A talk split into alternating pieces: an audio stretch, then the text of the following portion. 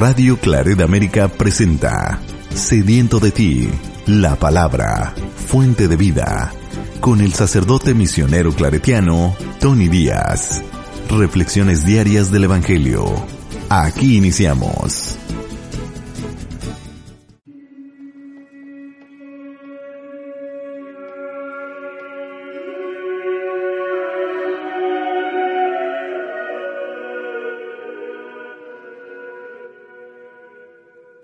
Bienvenidos hermanos a nuestras reflexiones bíblicas de las lecturas del día. Hoy es jueves de la décima tercera semana del tiempo ordinario. Jueves de la décima tercera semana del tiempo ordinario. La primera lectura de hoy viene del profeta Amós, capítulo 7, versículos 10 al 17. En aquel tiempo Amasías, sacerdote de Betel, le envió este mensaje a Jeroboam, rey de Israel. Amós está conspirando contra ti en Israel, y el país ya no puede soportar sus palabras, pues anda diciendo que Jeroboam morirá a espada, e Israel saldrá de su país al destierro. Amasías le dijo a Amós, Vete de aquí, visionario, y huye al país de Judá. Gánate allá el pan, profetizando, pero no vuelvas a profetizar en Betel, porque es santuario del rey y templo del reino. Respondió Amós, Yo no soy profeta ni hijo de profeta, sino pastor y cultivador de higos. El Señor me sacó de junto al rebaño y me dijo, Ve y profetiza a mi pueblo Israel. Y ahora escucha tú la palabra del Señor Tú me dices, no profetices contra la casa de Israel, no vaticines contra la casa de Isaac.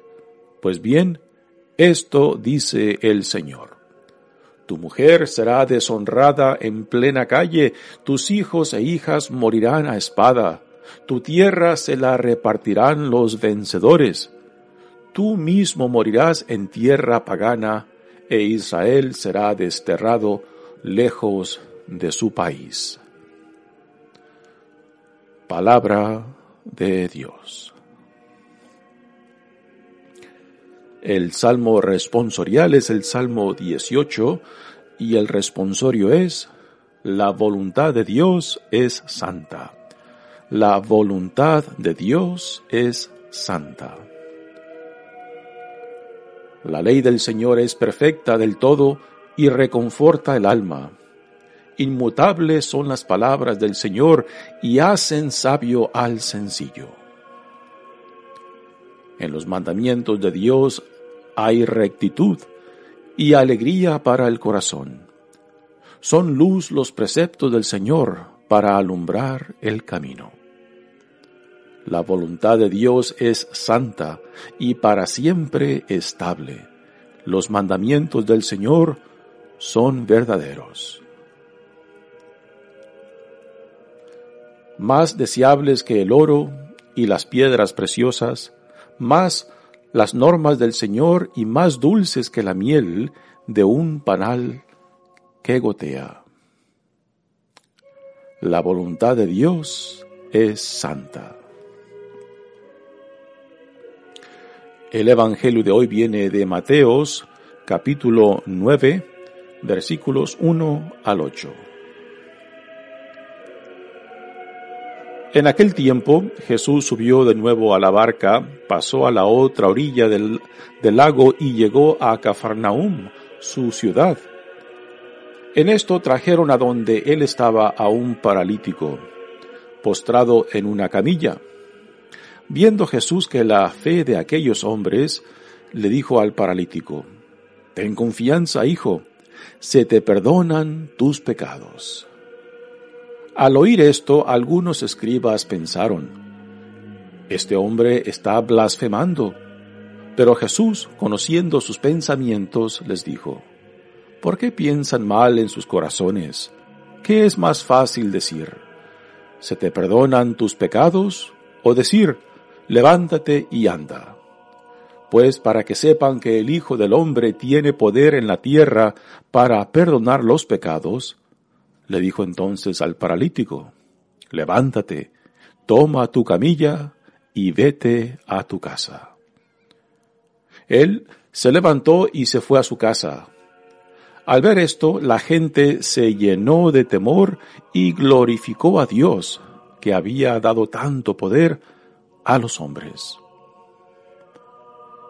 Palabra del Señor. Muy bien, demos comienzo a nuestra reflexión de las lecturas de hoy. Continuamos leyendo en la primera lectura del profeta Amós. Y ahora tenemos la expulsión de Amós del santuario de Betel, donde él está profetizando.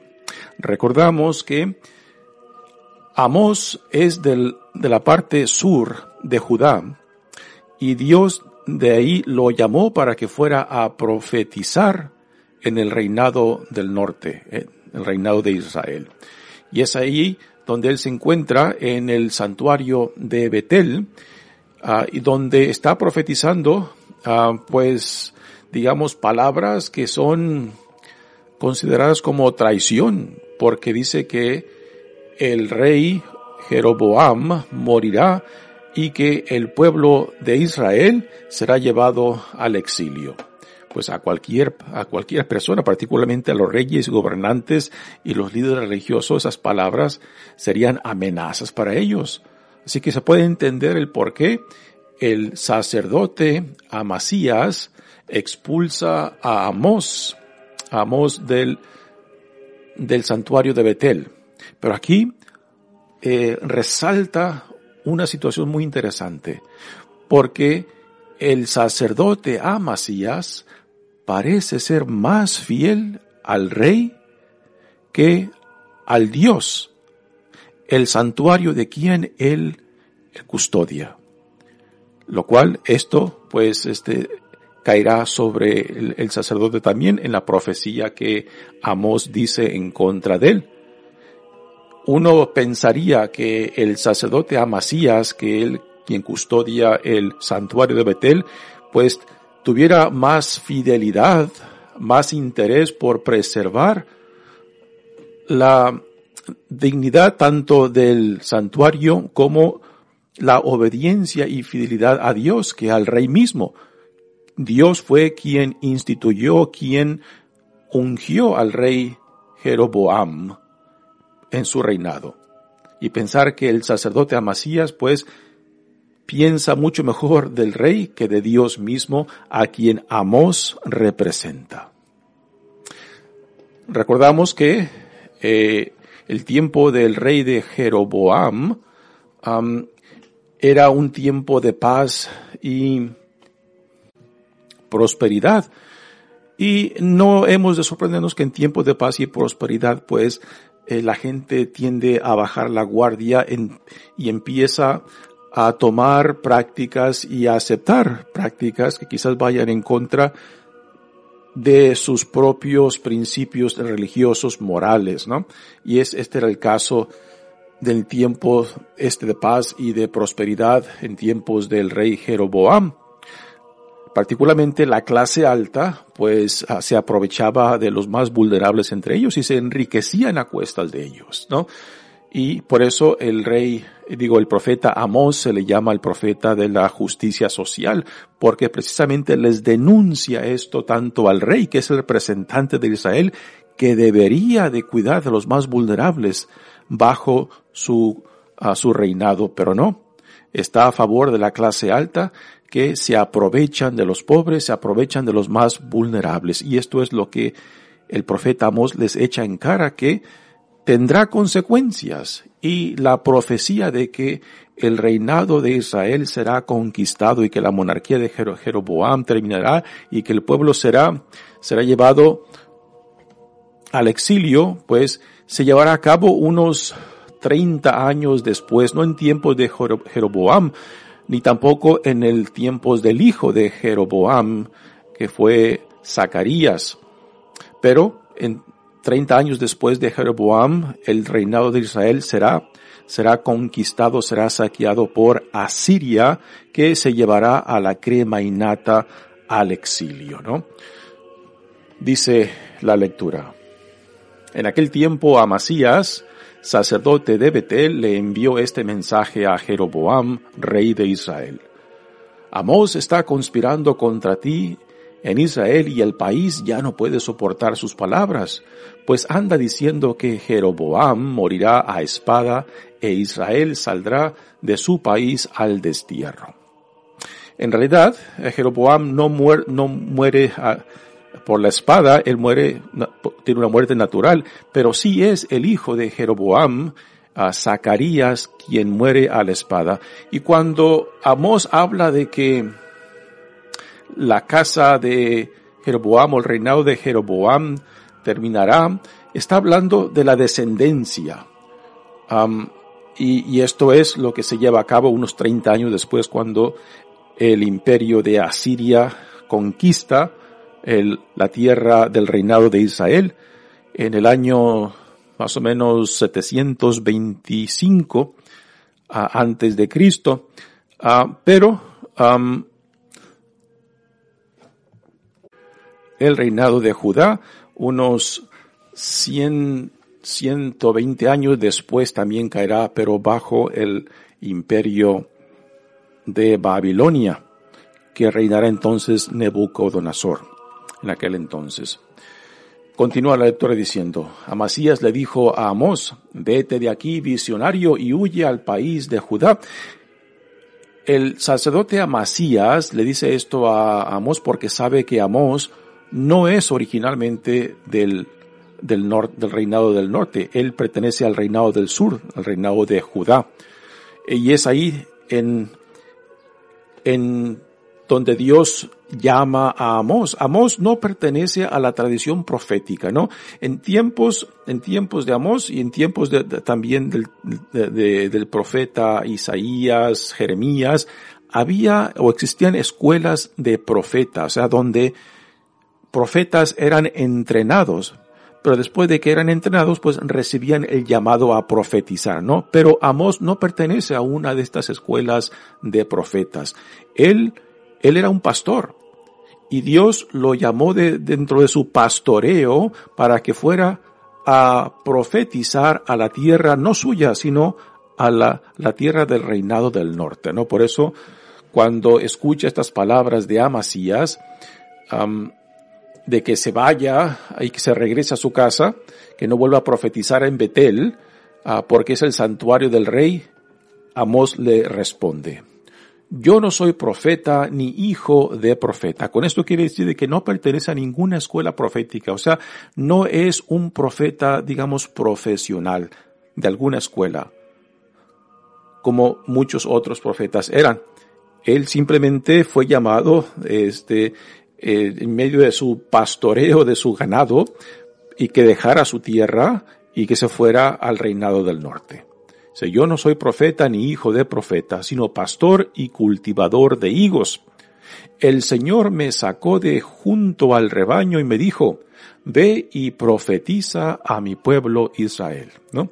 Así que Amós dice, yo solamente estoy haciendo lo que Dios me ha, me ha revelado, ¿no? Así que el, el, digo, el sacerdote Amasías después tendrá que dar cuentas porque él está siendo mucho más fiel al rey que al Dios del templo que él custodia. Y ahora escucha tú la palabra del Señor y esta profecía se las dice Amós al profeta Isaías y también al reinado de Israel. Dice, tú me dices, no profetices contra la casa de Israel, no vaticines contra la casa de Isaac. Pues bien, esto dice el Señor. Tu mujer será deshonrada en plena calle. Tus hijos e hijas morirán a espada. Tu tierra se le, se la repartirán los vencedores. Tú mismo morirás en tierra pagana e Israel será desterrado lejos de su país. Así que esta profecía se llevará a cabo no en tiempos de Jeroboam, porque ya, como ya mencioné antes, él morirá de una muerte natural, y es su hijo quien morirá bajo la espada, pero no serán hasta casi 25 a 30 años después de esta profecía de Amós que se llevará a cabo la conquista del reinado de Israel por medio de Asiria, que se llevará la crema innata al exilio.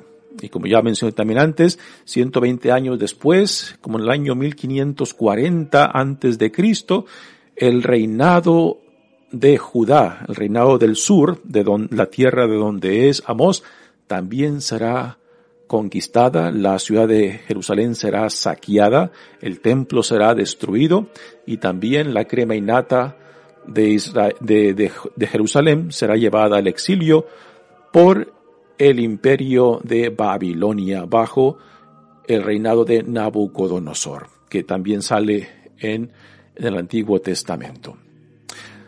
Así que a este profeta Amós, el profeta de la justicia social que, que está denunciando las injusticias Ah, del reinado del norte, le dice que toda acción tiene consecuencias y esto debe de resonar también para nosotros, ¿no? Cuando pensamos de que si quizás, si la gente no se entera de lo que yo estoy haciendo, si, si escondo eh, lo que las, mis bajezas, pues nadie se enterará.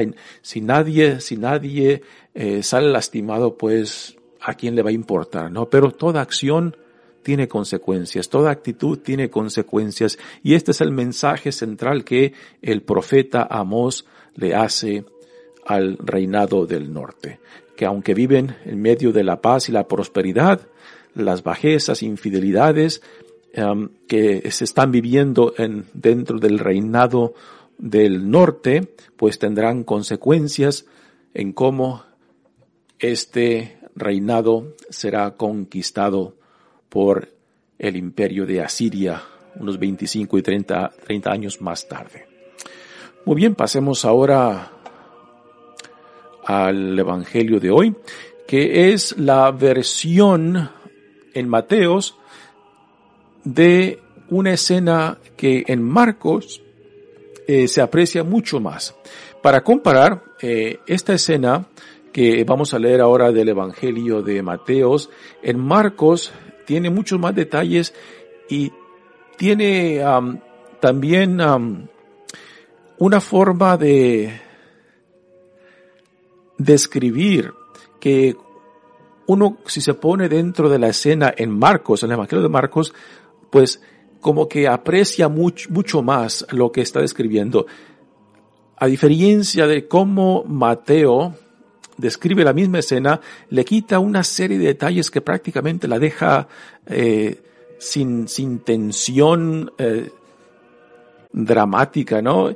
Y, esta misma escena en Mateo en realidad es mucho más seca, simplemente no tiene el mismo dramatismo que el evangelista Marcos eh, nos describe. En Marcos, Jesús se encuentra en Cafarnaúm, quizás en la casa de, de Pedro, que parece que Jesús, la casa de Pedro en Cafarnaum, la ha convertido como eh, el centro de su ministerio, de donde sale y regresa.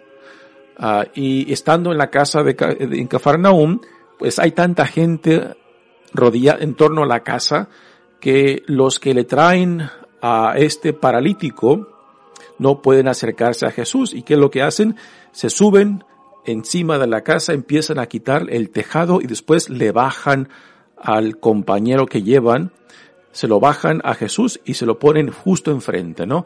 Y la cena que describe Marcos, pues es, está llena de, de, detalles y de drama que uno no puede impedir sonreírse al ver eh, lo que hacen los amigos para que su cuate sea sanado por Jesús, ¿no?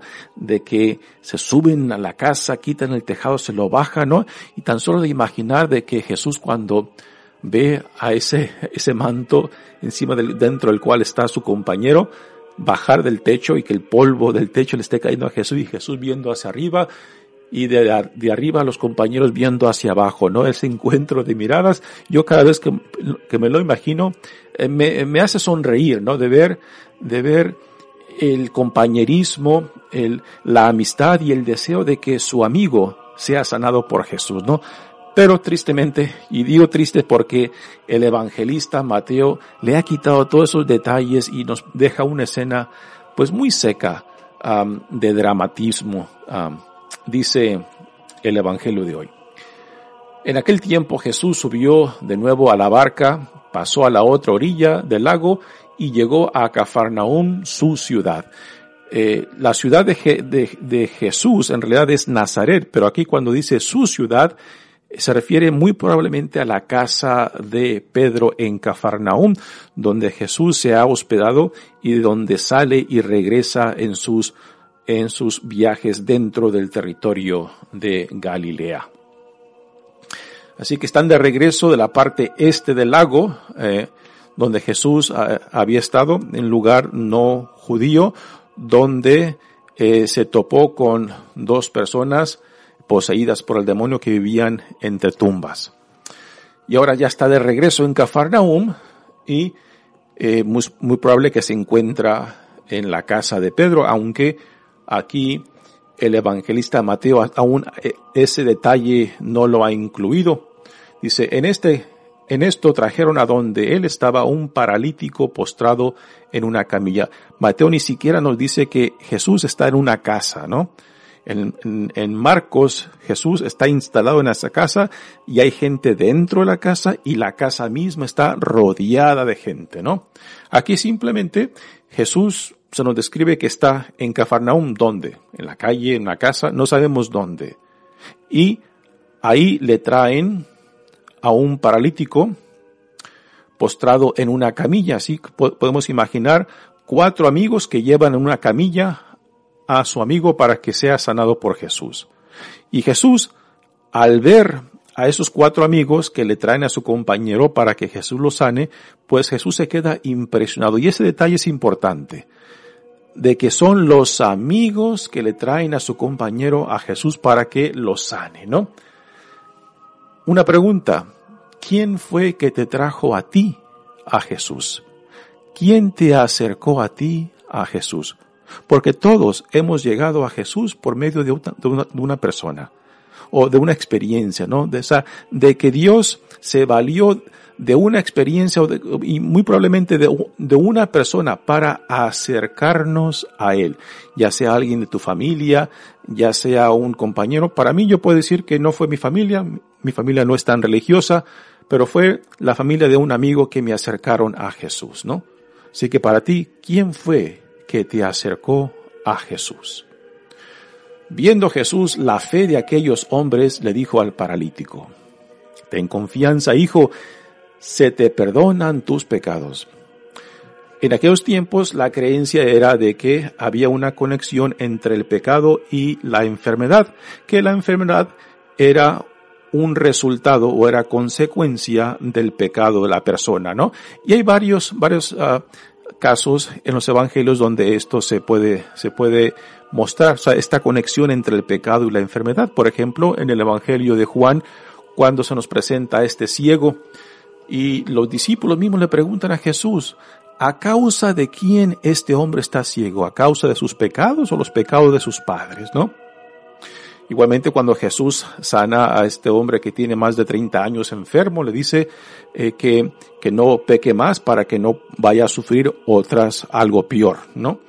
Así que esta mentalidad de la conexión entre el pecado y la enfermedad era algo eh, que se entendía eh, en aquellos tiempos. Hoy en día no, no aceptamos esa creencia, pero tampoco podemos descartar la posibilidad que nuestros pecados, o sea, nuestra vida espiritual en, en rebeldía, en rechazo a la paz, a la armonía, a la relación con Dios, pues de que pueda tener consecuencias físicas en nosotros, ¿no?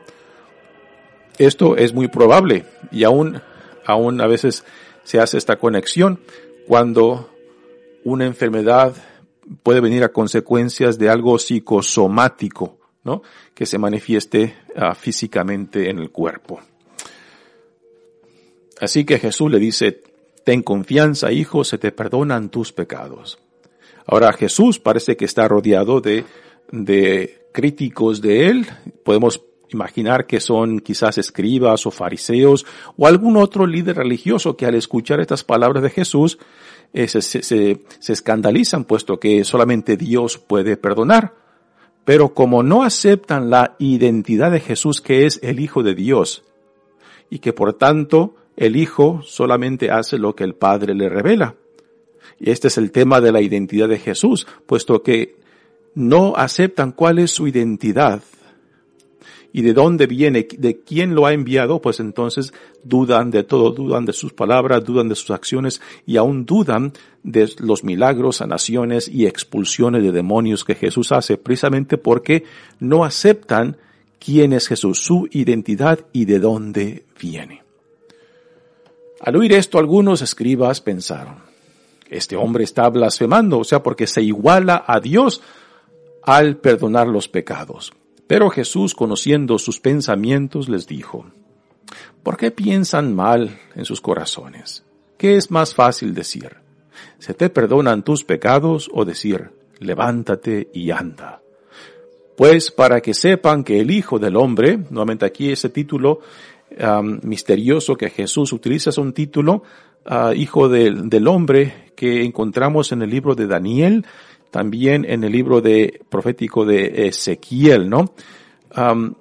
un título que aún hoy en día uh, comentaristas pues tienen dificultad en, en, entender por qué Jesús se identifica con él uh, y por qué este título que no es, no es, no era muy común, particularmente solamente en estos dos libros proféticos de Daniel y Ezequiel eh, se menciona este título.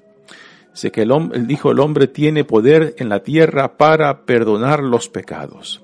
Le dijo entonces al paralítico, levántate, toma tu camilla y vete a tu casa. A mí siempre estas palabras ah, de Jesús, este, me han, han dejado esta cosquillita del por qué Jesús le dice toma tu camilla. ¿Por qué no le dijo levántate y, y vete a tu casa, no? ¿Por qué le dice toma tu camilla? Para mí, cuando yo veo estas palabras de Jesús, ya sea en la versión esta de Mateo o la de Marcos, eh, lo que entiendo es lo siguiente, ¿no? Este hombre fue traído por sus amigos para que Jesús lo sanara, ¿no? Y ahora que Jesús sana a este, a este, este hombre, pues prácticamente le dice, así como Dios te ha sanado, ahora ve, llévate tu camilla, y así como a ti te trajeron a mí, ve y tráeme a otro lo cual para mí tiene mucho sentido porque todo cuanto Dios nos da, todo cuanto Dios eh, derrama en nosotros por su gracia, nunca, nunca, nunca es solamente para nosotros. Es para nosotros y para que por medio de nosotros también otros lleguen a conocer a Dios y al conocerlo amarlo y al amarlo servirlo, ¿no? Es, es ahí donde yo encuentro el significado de estas palabras de Jesús. Levántate, toma tu camilla y vete a tu casa. O sea, toma tu camilla y ve, tráeme a otros. Que tu, que tu experiencia, la gracia de Dios, de tu, que tu sanación sea un testimonio para que otros también lleguen a conocer a este Dios, no solamente que te ha regresado tu salud, en cierta manera, también te ha regresado a la vida, ¿no? Y termina el relato de esta escena diciendo, Él se levantó y se fue a su casa. Al ver esto, la gente se llenó de temor y glorificó a Dios. Ahora tenemos la reacción de la gente que presenciaron esta escena, que había dado tanto poder a los hombres. Quizás la gente se entusiasmó eh, por ver, ser testigos de esta sanación, de este milagro, ¿no? Pero la pregunta es, ¿se, ¿se interesaron también por el mensaje del reino de Jesús? O simplemente quedaron conmovidos por lo fenomenal, por lo milagroso, lo cual hoy en día yo creo que muchos de nosotros conocemos a gente que se, que se sienten atraídos más por lo fenomenal, por lo milagroso, pero no necesariamente por el mensaje que Jesús nos quiere comunicar, no por el mensaje del reino, no por la vida nueva que se nos ofrece, ¿no? Y sí, tristemente hay mucha gente que, va, que van detrás del milagrito. Y esto puede ser por necesidad real, concreta. Pero a últimas, si no estamos deseando ser parte de la nueva vida del reino que Dios en Jesucristo nos revela, pues entonces esa gracia que recibamos de Dios no será una gracia para la vida eterna. Simplemente será algo extraordinario, algo fenomenal, pero hasta ahí, hasta ahí llegará. Si es que no nos interesamos por lo que Dios en Jesucristo está revelando. nos está llamando a ser parte de esta nueva creación, de esta nueva realidad del reino que ya en Jesucristo se está inaugurando. Muy bien, mi nombre es Padre Tony Díaz, misionero claretiano. Que Dios los bendiga. Radio Claret América presentó Sediento de ti, la palabra. Fuente de vida. Sus comentarios son importantes. Contáctenos en radioclaredamerica.gmail.com